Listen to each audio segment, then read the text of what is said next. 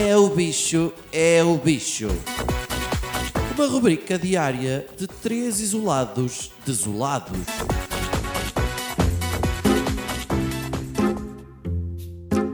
Está muito, muito perigoso andar na rua hoje em dia. É pá, impressionante. Antigamente o pessoal ia para a rua arejar, espairecer, mas hoje em dia não há nada mais estressante que andar na rua.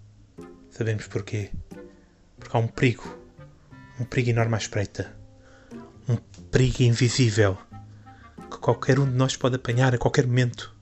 E no outro dia, tenho de confessar aqui, apanhou-me. É verdade, já me aconteceu. Aconteceu-me a mim, podia ter acontecido a vocês.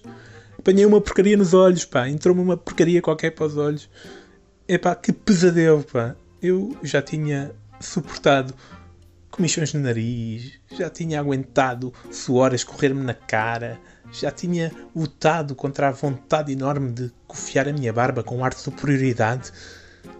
Mas ter uma porcaria nos olhos e não poder tocar na cara foi a maior batalha da minha vida, pá. Desde que apareceu o bicho, nunca tinha passado por esta sensação. Tive que aguentar com os olhos semicerrados, procurar uma forma menos desconfortante e aguentar-me com um ar de quem está a tentar não buscar o olho e não consegue. Ah!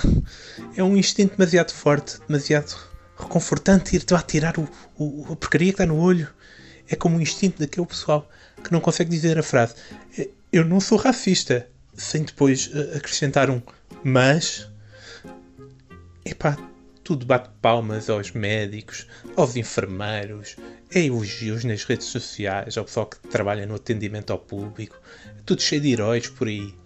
Mas pá, para o gajo que tem de sair de casa duas vezes por dia para passear o cão, correndo o risco de lhe entrar uma porcaria para o olho a qualquer momento e sem poder tocar na cara, onde é que estão as nossas palmas? Enfim, não posso pensar muito mais nisso.